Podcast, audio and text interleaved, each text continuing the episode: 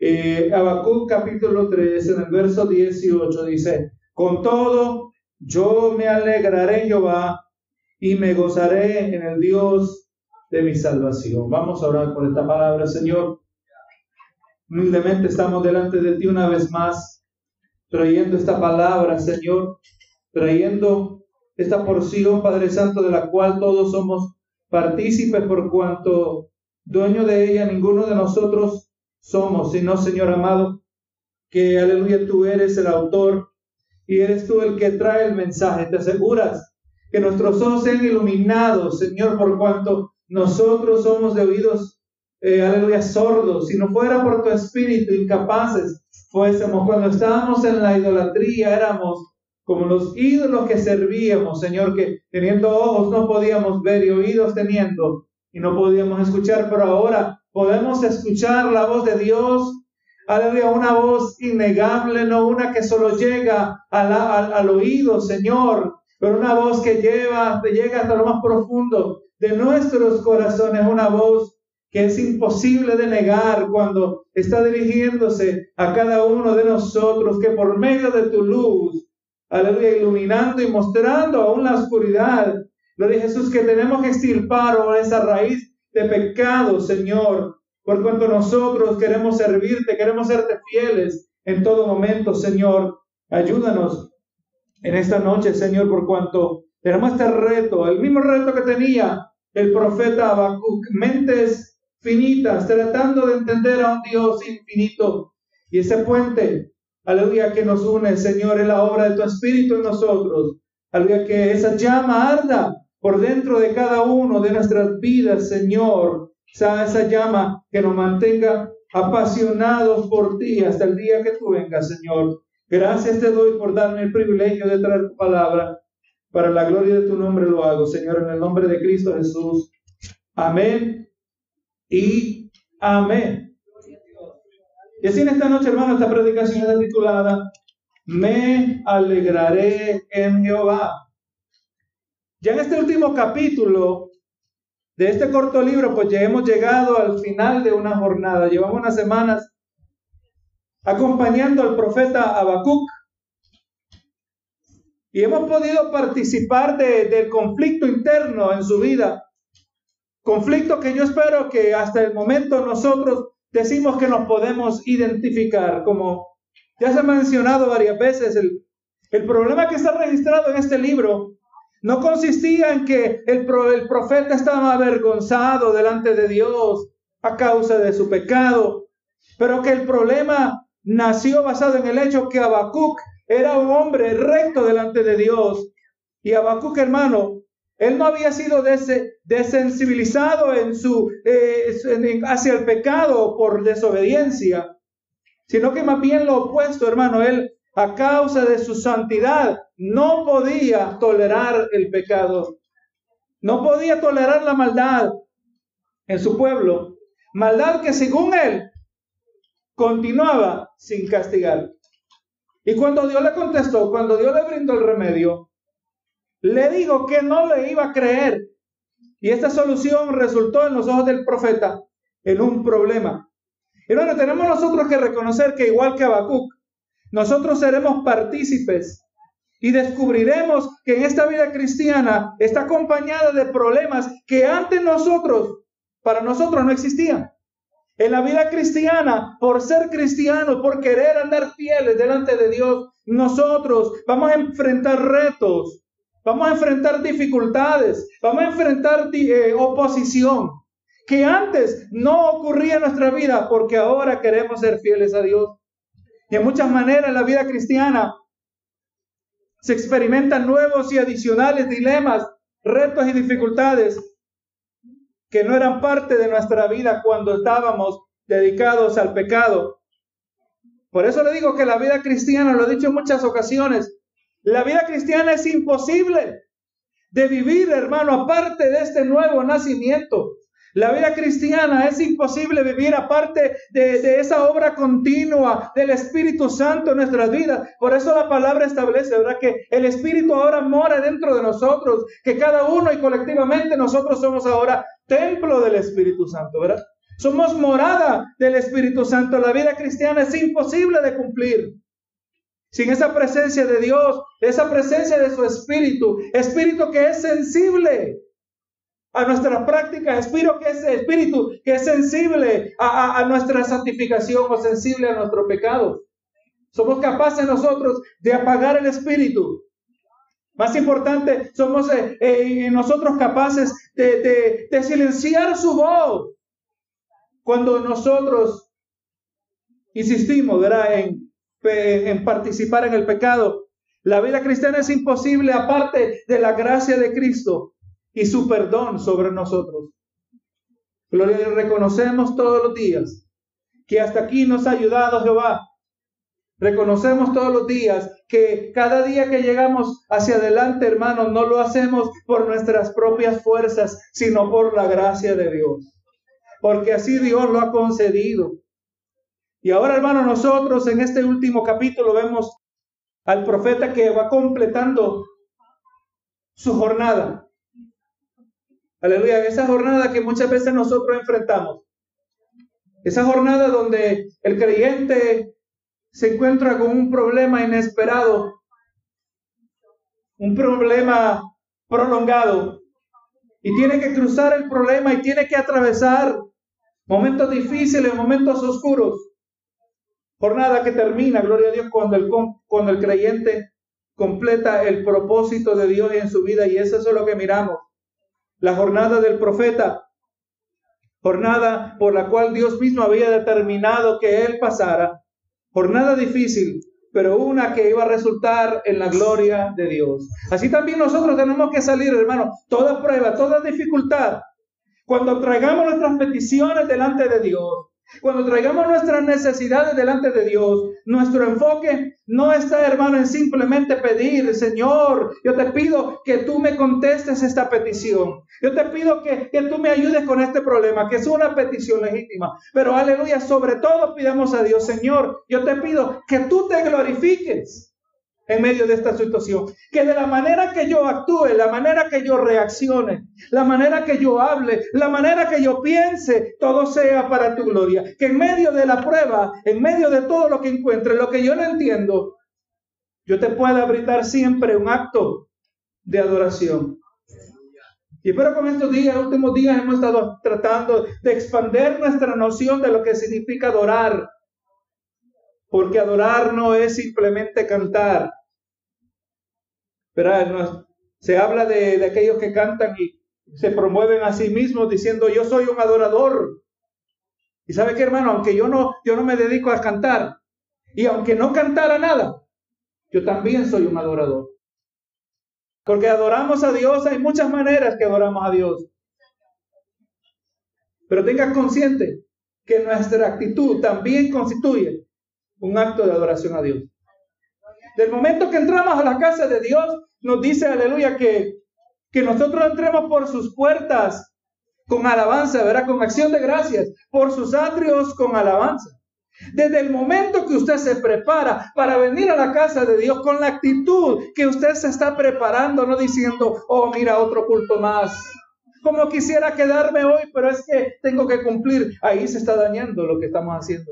Pero qué bueno cuando nuestra actitud es como el salmista decía, yo me alegré con los que me decían, a la casa de Jehová iremos.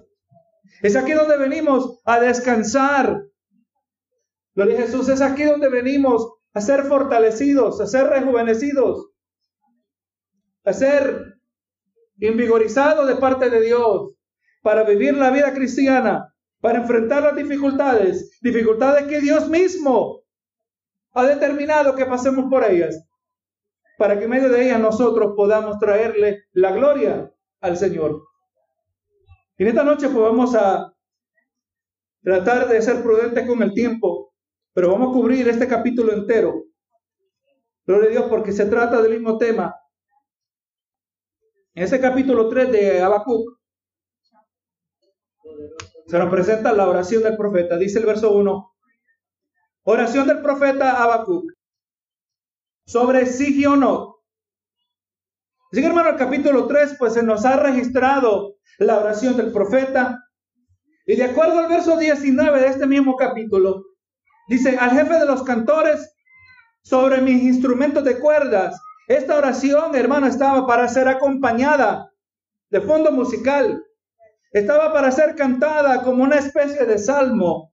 Y se cree que es a esto que se refiere la expresión sobre Sigionot. La oración del profeta ha sobrevivido el transcurso de siglos y, y podemos decir de milenios. Milenios. Y ha quedado para registrar la jornada emocional y espiritual por la cual pasó el profeta. Vamos a ver, hermano, que este proceso por el cual fue pasado este profeta comienza y termina en el mismo lugar. Mire cómo es esto. El proceso por el cual pasó este profeta, en este proceso, él comenzó y terminó en el mismo lugar. Este profeta fue ministrado, fue bendecido por Dios como resultado de su gran lamento en forma de pregunta, ¿verdad? Dice en Habacuc 1.2, ¿hasta cuándo Jehová clamaré y no oirás? Y de voces a ti a causa de la violencia y no salvarás. ¿Cuántas veces nosotros en una petición, en una necesidad, en una prueba prolongada, preguntamos, Señor, ¿cuándo me vas a contestar?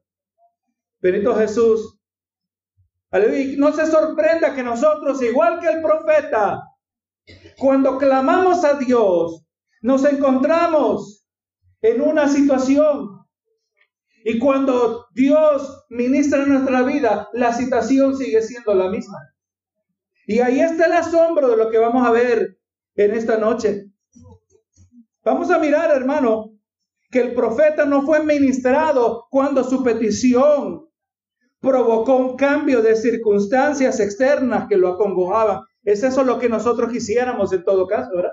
Que oramos y, el, y la atmósfera cambia y en muchas maneras esto es cierto.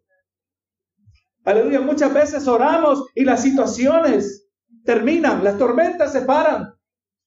Pero tenemos que entender que muchas o varias veces las situaciones no se van a desarrollar como nosotros pensamos y la bendición del profeta, vamos a ver que emocionalmente, espiritualmente, intelectualmente, el profeta llegó a un lugar donde él podía tener libertad para adorar a Dios, pero no porque las circunstancias cambiaron. Y allí es donde está la aplicación para nosotros, que seamos nosotros capaces de hacer lo mismo en Cristo Jesús. También podemos ver que las circunstancias no cambiaron en lo mínimo. Pero lo que sí cambió en todo esto, porque siempre algo va a cambiar. Algo va a cambiar si, si verdaderamente Dios se va a glorificar. Aunque no cambien las circunstancias, yo le digo que si Dios se va a glorificar, que si Dios va a ministrar a nuestras vidas, algo va a cambiar. Y en el caso del profeta no cambiaron las circunstancias, pero su percepción de Dios sí cambió y por ende, por resultado, experimentó un cambio de percepción acerca de sus circunstancias. Las circunstancias no cambiaron, pero su percepción de Dios y su percepción de las circunstancias sí cambió. Ahí está la grande bendición del creyente cuando descubrimos que la bendición, la fortaleza de Dios no tiene que irse a un grado, que siempre tiene que haber un sobrenatural, un cesar de la tormenta, que obviamente Dios también se glorifica de esa manera. Pero descubrir que la solución está en Dios mismo, en su presencia en nuestras vidas. Y en los versos que vienen, hermano, hemos de ver que lo que el profeta aprendió como el resultado de su diálogo con Dios, hermano, siempre que nosotros nos comuniquemos con Dios, por eso, hermano, no deje de orar. Esté desanimado, no deje de hablar con Dios. Esté deprimido, no deje de hablar con Dios. Aunque no tenga ganas, aunque no le nazca, no rompa el diálogo con Dios. Porque eventualmente, hermano, toda barrera que nos impide, todo aquello que nos retrasa, recuerde, todo aquello ha sido permitido por Dios. El Señor permite cosas para probarnos a ver si le amamos. Te recuerdo Deuteronomio 13, donde dice, verá que falsos profetas, soñadores, y Dios lo permitió para saber si ellos, el pueblo, amaba a Dios. Todo aquello que, que nos atribula, el Señor lo permite para que, para ver si nosotros, para, o mejor dicho, para que nosotros podamos ver si nosotros amamos a Dios, porque Dios ya sabe. El profeta aprendió en este diálogo con esa pregunta urgente en su corazón.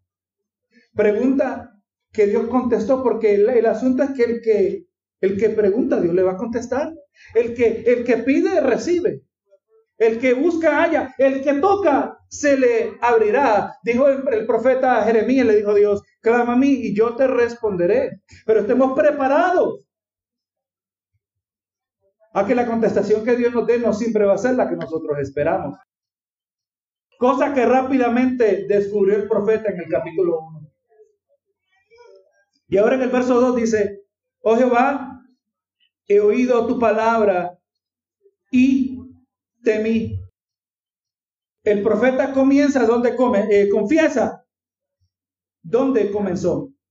Estaba indagando acerca de la maldad estaba indignado, indignado, mejor dicho, acerca de la maldad del pueblo que era sin castigar.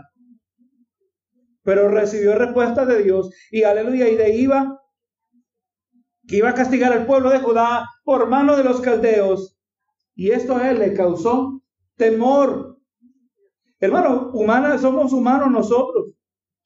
Cuando usted tiene discernimiento, cuando usted tiene capacidad para ver lo que viene, conforme a la palabra del Señor, hermano, nos causa temor.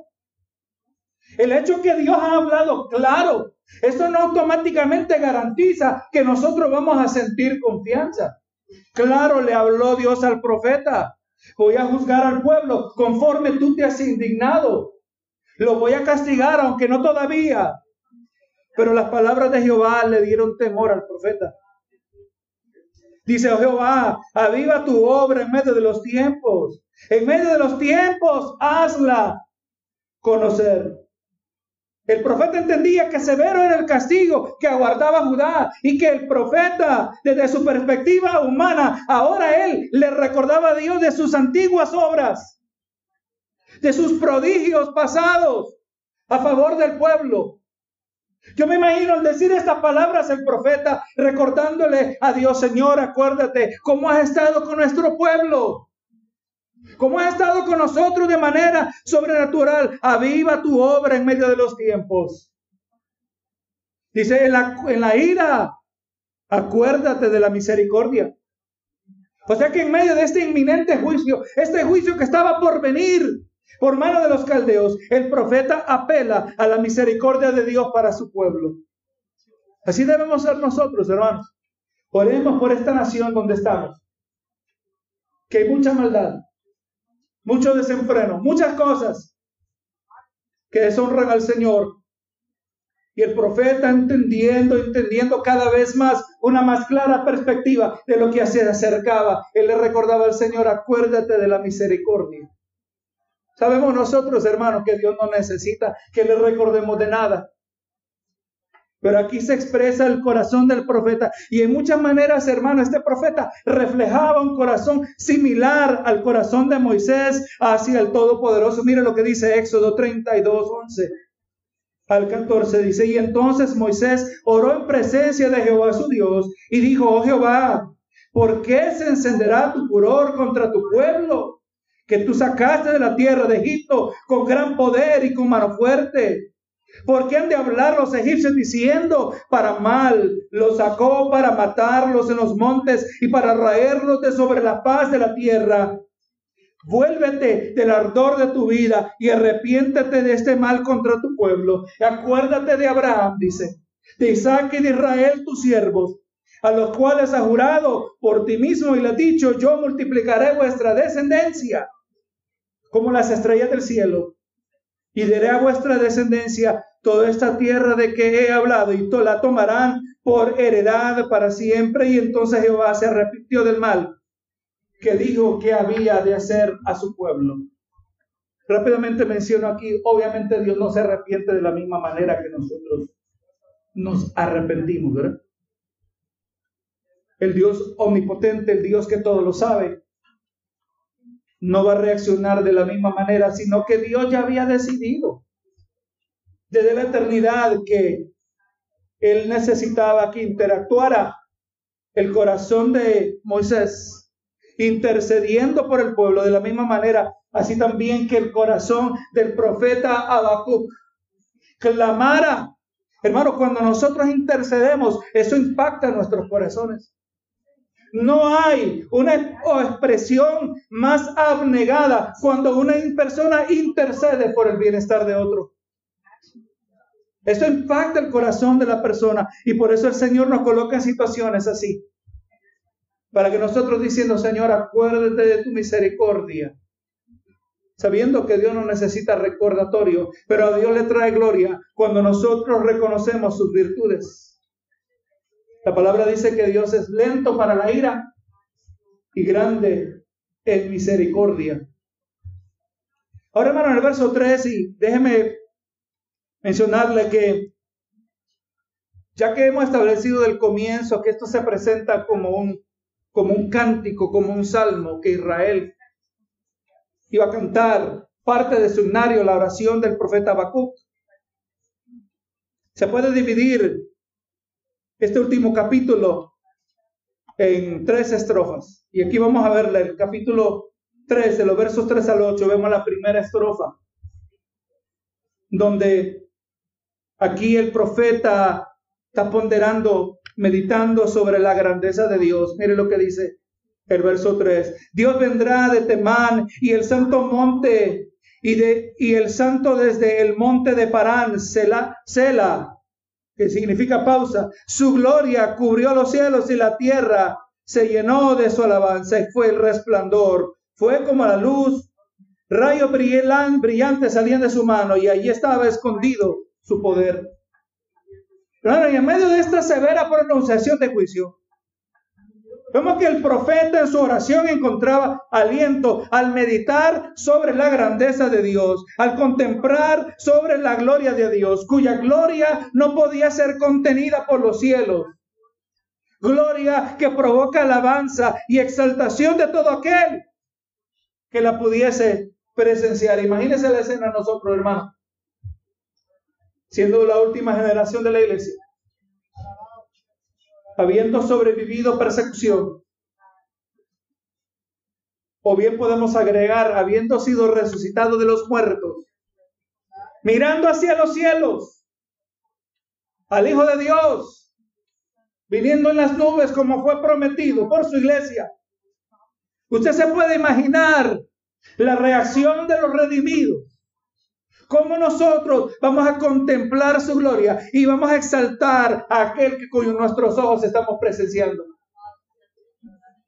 La gloria de Dios que se esparce como luz, gloria que refleja la magnitud de su poder. Cuando hablamos de su gloria, estamos hablando, hermano, a la plena y amplia, total expresión de todos los atributos de Dios expresados en un mismo instante su belleza, su santidad, su perfección, su justicia, su rectitud, su amor, su misericordia.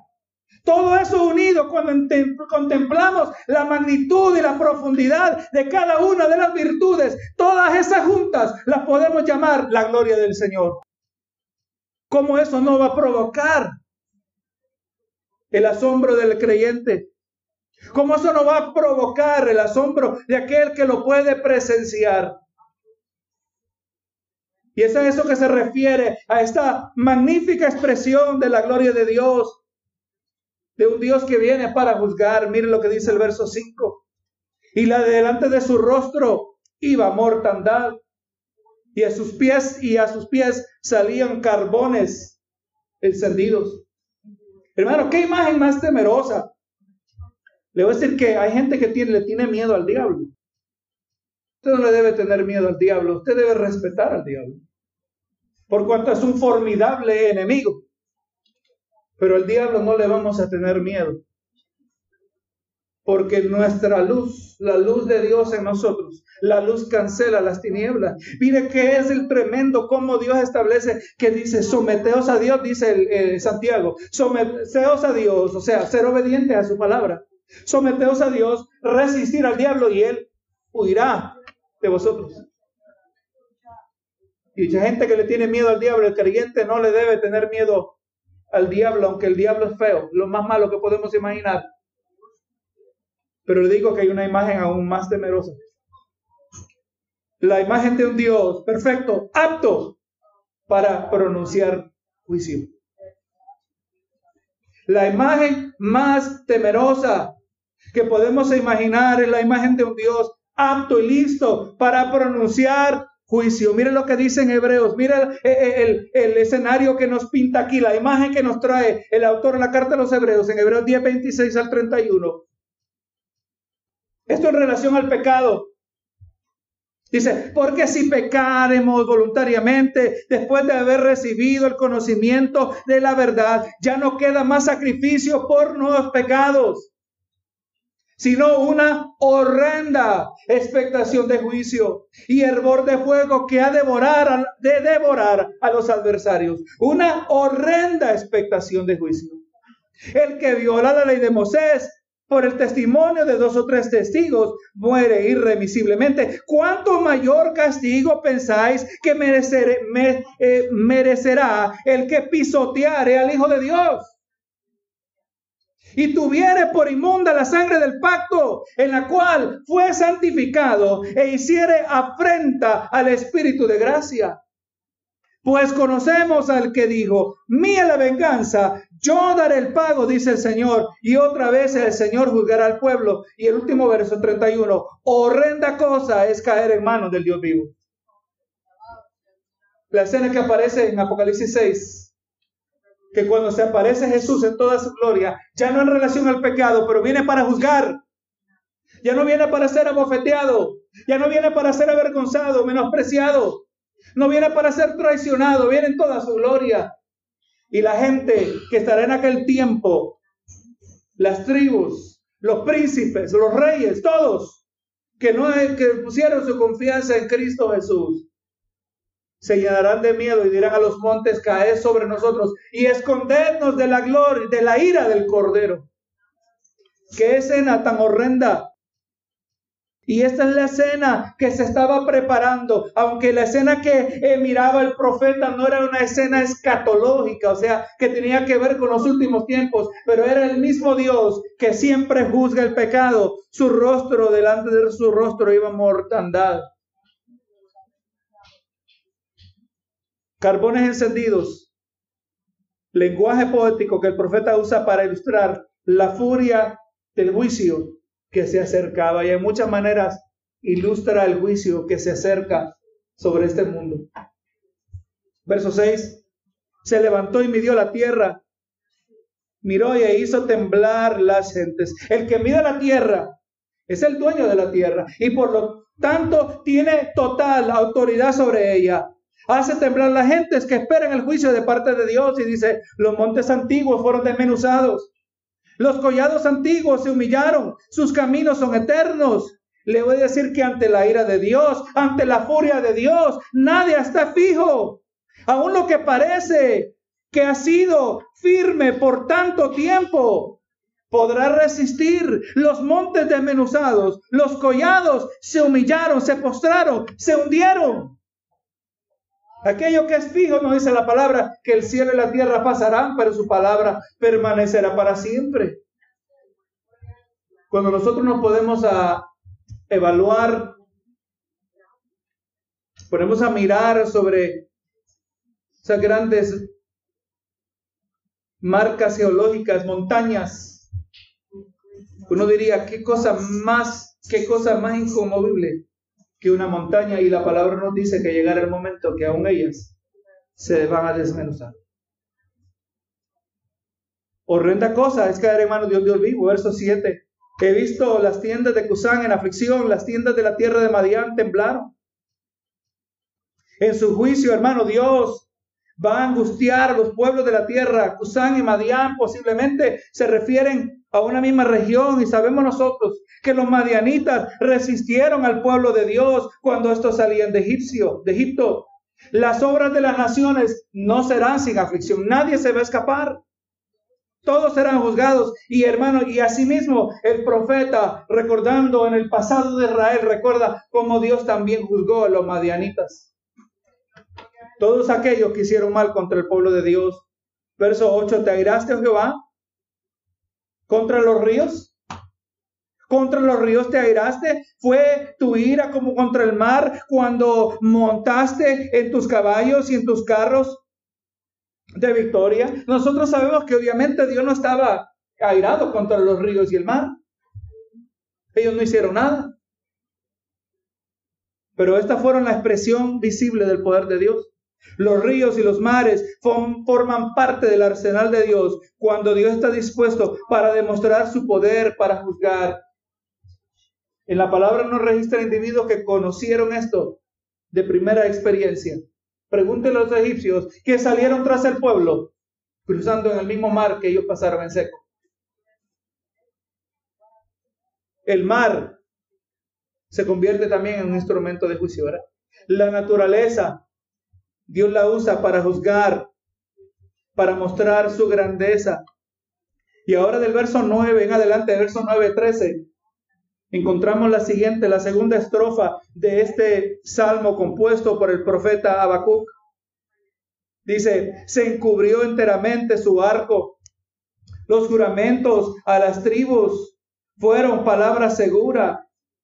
Hendiste la tierra con ríos. Dice, te tuvieron te vieron y tuvieron temor los montes. Pasó la inundación de las aguas. El abismo dio su voz. A lo alto sus manos. El sol y la luna se pasaron en su lugar. A la luz de sus saetas anduvieron. Y el resplandor de tu fulgente lanza. Con ira hallaste la tierra. Con furor trillaste las naciones. Así que hermanos, vamos mirando que cuando Dios está para derramar su juicio, Toda la creación es su instrumento. Y de manera poética, el profeta proclama que la creación misma está sujeta a los decretos de Dios. Y si estos se someten a la voz de Dios, cuando, aleluya, cuando estará entre las naciones.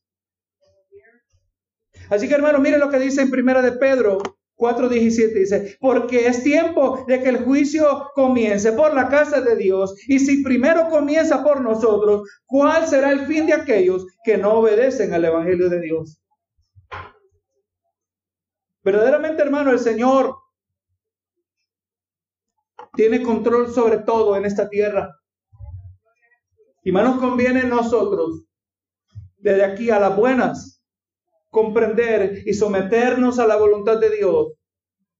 En vez de descubrir, gloria Jesús, que en medio aún de la misma creación estará el juicio de Dios, gloria Jesús. Verdaderamente, hermano, Dios controla la naturaleza conforme a sus propósitos. Aleluya. Y la usará a favor de sus hijos y también la usará en contra de los impíos. Verdaderamente, hermano, esa es la confianza y es esto, hermano, que el profeta está reconociendo. Son estas conclusiones que él ha mirado. Él ha mirado el control soberano que Dios tiene sobre todo asunto, sobre los pueblos. Así como dijo que había levantado a los caldeos y también tenía control sobre el sol, la luna, sobre el mar, sobre los ríos. Todo, hermano, conforme a los propósitos de Dios. Y todo esto, hermano, en un, un, un, creciendo, gloria a Dios, está aquí llegando a, un lugar eh, alto donde el, el, profeta comprende, aleluya, y llega a la conclusión que vamos a ver en los últimos versos de este capítulo.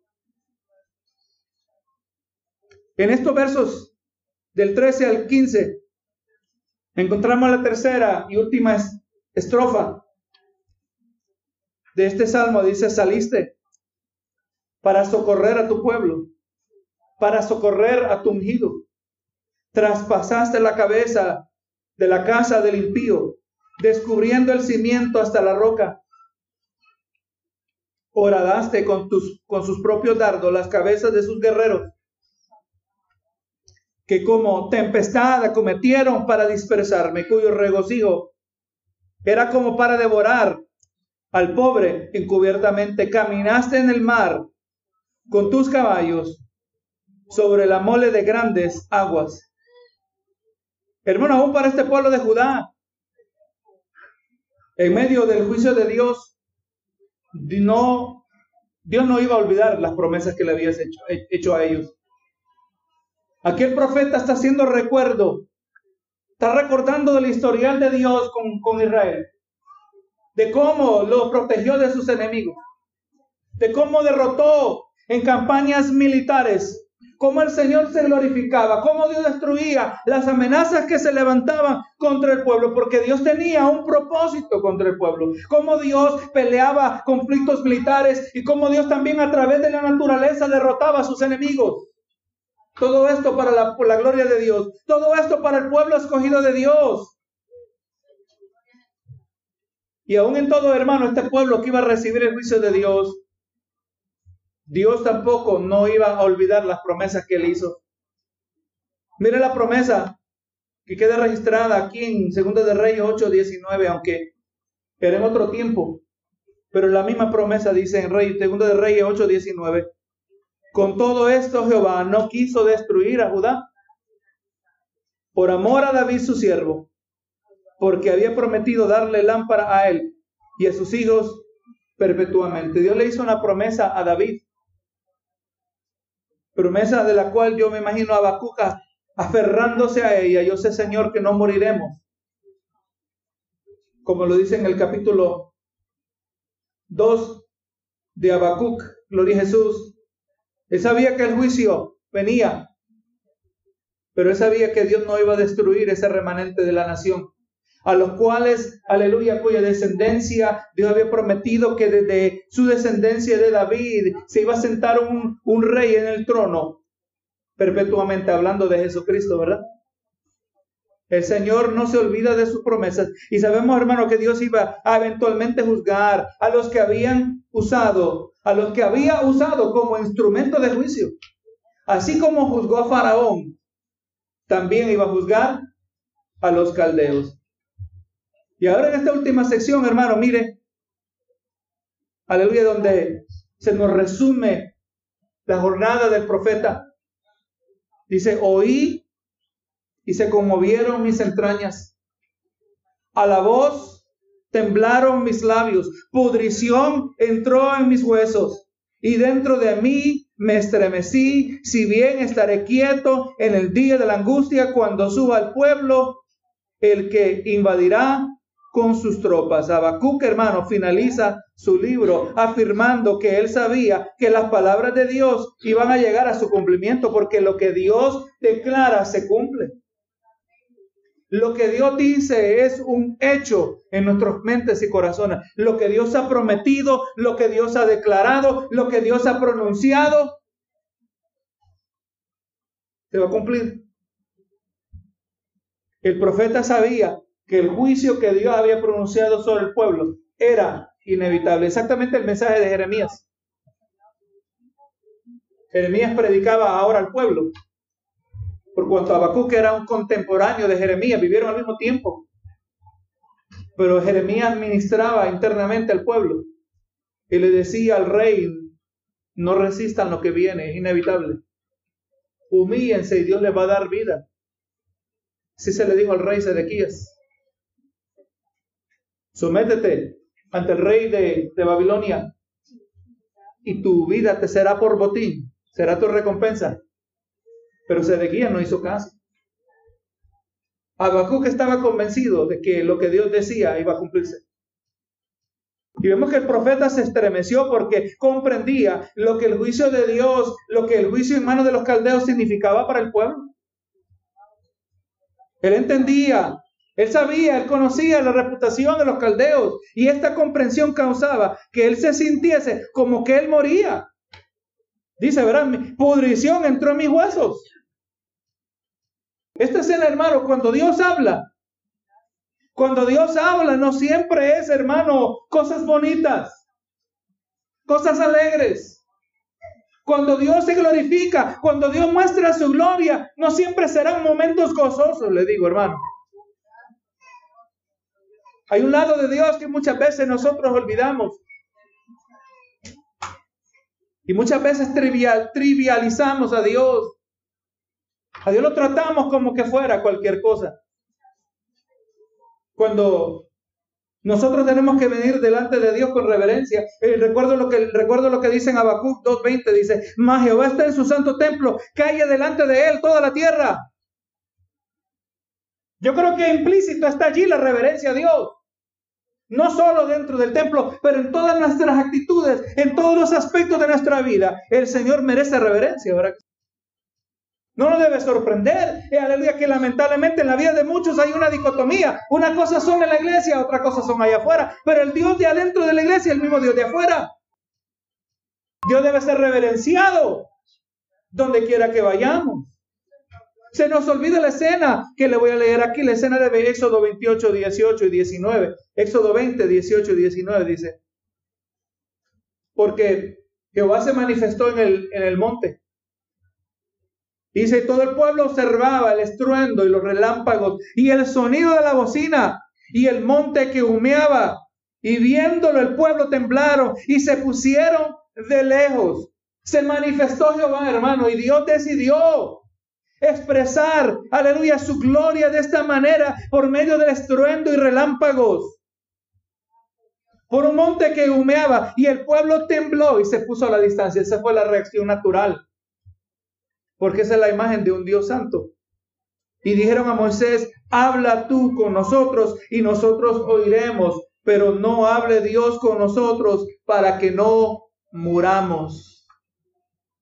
Solo tiene que visitar esta escena Visitar la escena que aparece en Isaías, donde Isaías miraba a uno que estaba sentado sobre un trono alto y sublime y escuchaba a estos seres vivientes que ellos pronunciaban y simplemente hacían referencia a la santidad de Jehová y decían santo, santo, santo y el lugar temblaba. ¿Y qué dijo el profeta? El profeta dijo, ay de mí que soy un hombre de labios inmundos que habito en medio de un pueblo de labios inmundos. Cuando nosotros tenemos una adecuada percepción de la santidad de Jehová, eso no debe provocar, hermano, miedo.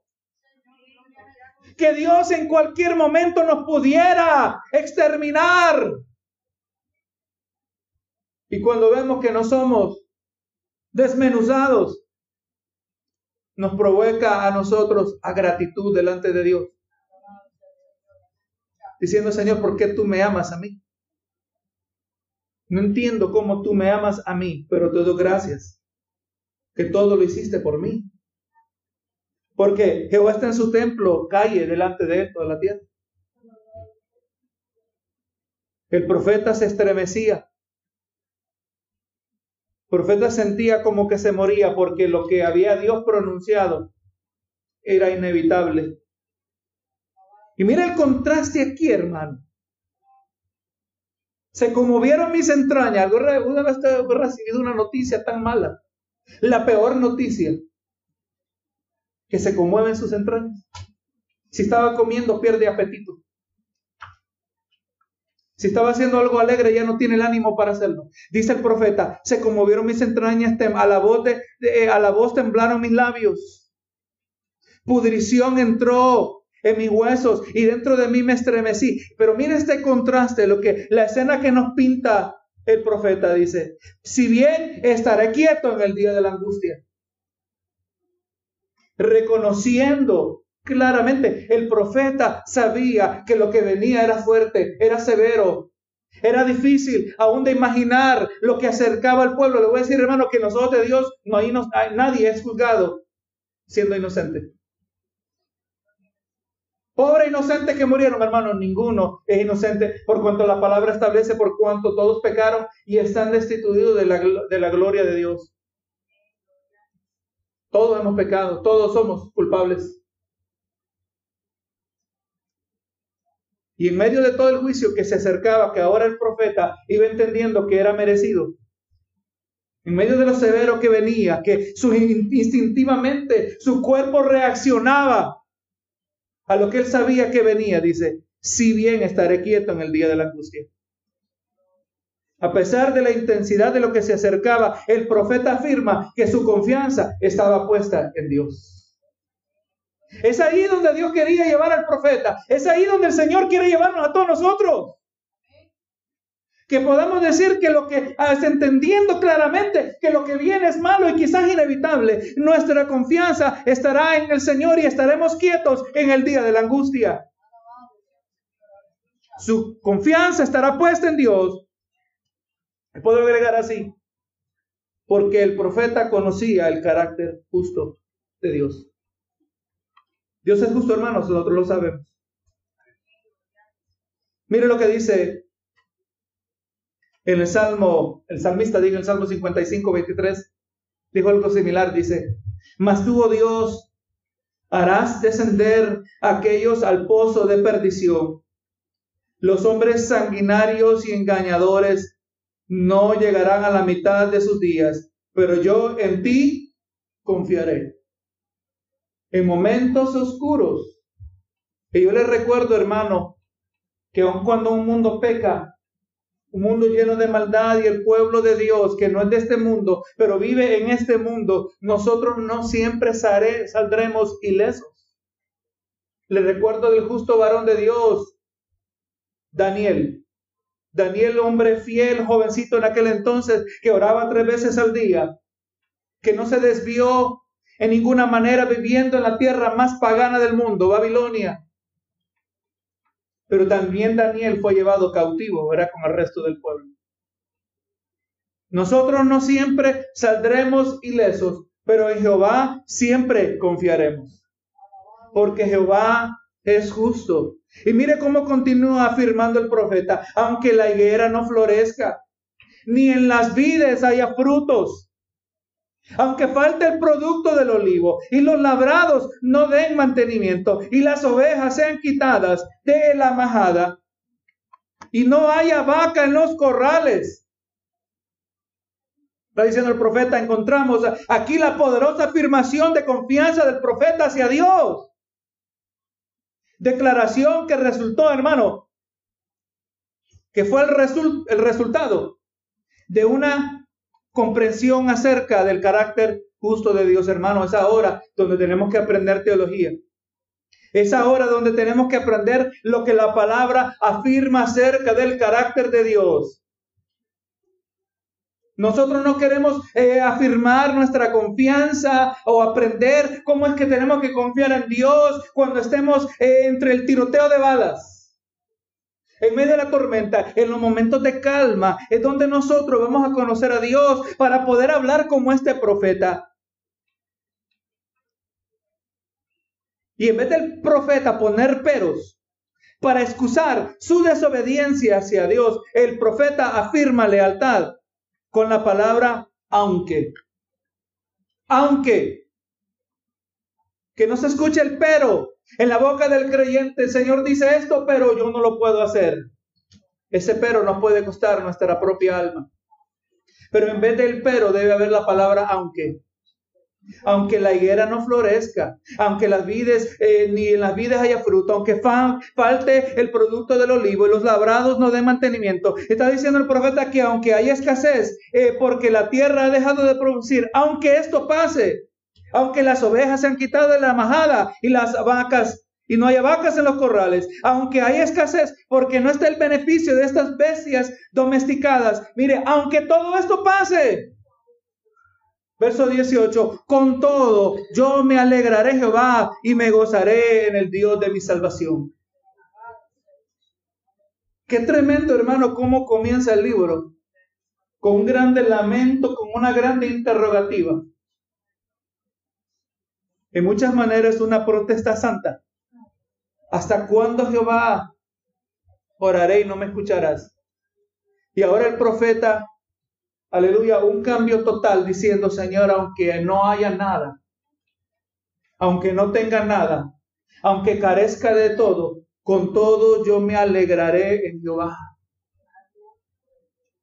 Qué tremenda afirmación y que el Señor nos ayude a nosotros Está diciendo el profeta que aunque y a pesar de todo lo que acontezca, a pesar de la escasez que se acerque, aunque experimente el colapso de toda comodidad y normalidad, el profeta ha descubierto su verdadera bendición. El profeta ha descubierto la verdadera fuente de su gozo.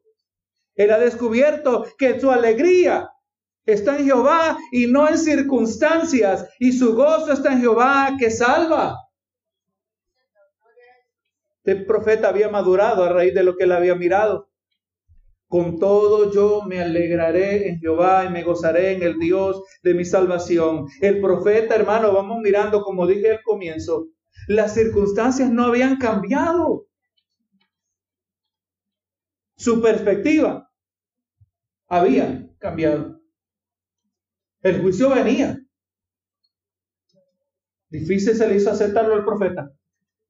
El juicio era inevitable. Pero ahora en vez de lamentarse delante de Dios, ahora él dice, aunque pase todo esto, me alegraré en Jehová. Me gozaré en el Dios de mi salvación. El salmista dijo algo relacionado, dijo el Salmo 62.2.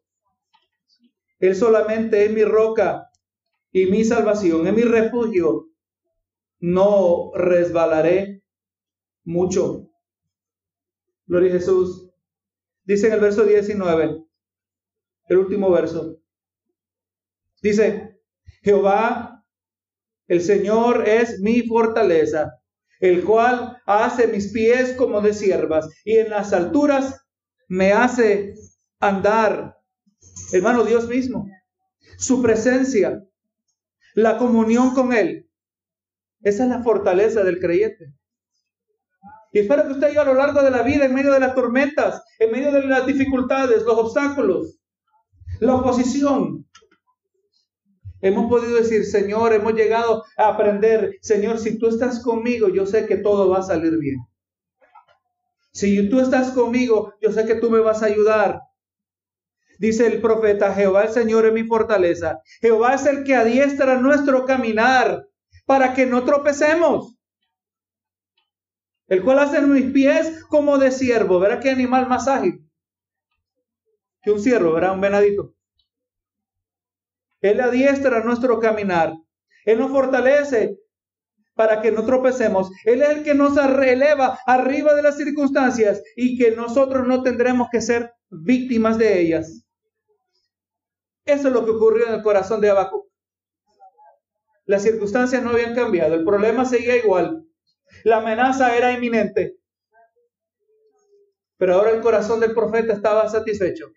Y no solo satisfecho, pero ahora se regocijaba, ahora se alegraba. Y se alegraba aunque hubiese escasez. Que lo mismo se puede decir acerca de nosotros. Verá, y aquí la última parte del verso, al jefe de los cantores, sobre mis instrumentos de cuerdas. Mucha manera, ¿verdad?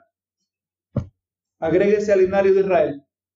Canten esta oración como alabanza de cómo el profeta, verá, comenzó en un lugar difícil y oscuro y terminó en un lugar donde descubrió su gozo, que era Jehová de los ejércitos. Gloria a Jesús. Señor amado, en el nombre de Jesús, venimos delante de ti en esta oración, dando gracias, Señor, después de haber sido partícipe de tu palabra, Tú has sido fiel, Señor. Tu palabra toma vida, cobra vida en nuestros corazones. Palabra viva y eficaz. Palabra que penetra, palabra que traspasa nuestro interior, palabra que revela las intenciones de nuestros corazones. Señor, gracias por tu fidelidad hacia cada uno de nosotros. Gracias, Señor, porque tu palabra es abundante en nuestras vidas. Gracias por la comunión de los hermanos, Señor. Y ahora recibimos y nos unimos al corazón del profeta Bakú. Señor, que podamos aprendernos nosotros a gozarnos, a alegrarnos en a gozarnos en el Dios de nuestra salvación, que tú eres suficiente para nosotros, aunque las situaciones no cambien, Señor. Tú eres, así como se le dijo a Pablo, bástate de mi gracia, porque mi poder se perfecciona en la debilidad. Allí, Señor, tú seas glorificado y que nosotros siempre podamos adorarte bajo cualquier circunstancia, Señor. Aquí traído, he traído tu palabra para la gloria de tu nombre y en tu espíritu hace la parte principal, Señor. Cada uno ahora somos responsables con esta palabra que hemos recibido. Señor, gracias te doy en el nombre de Cristo Jesús. Amén y amén.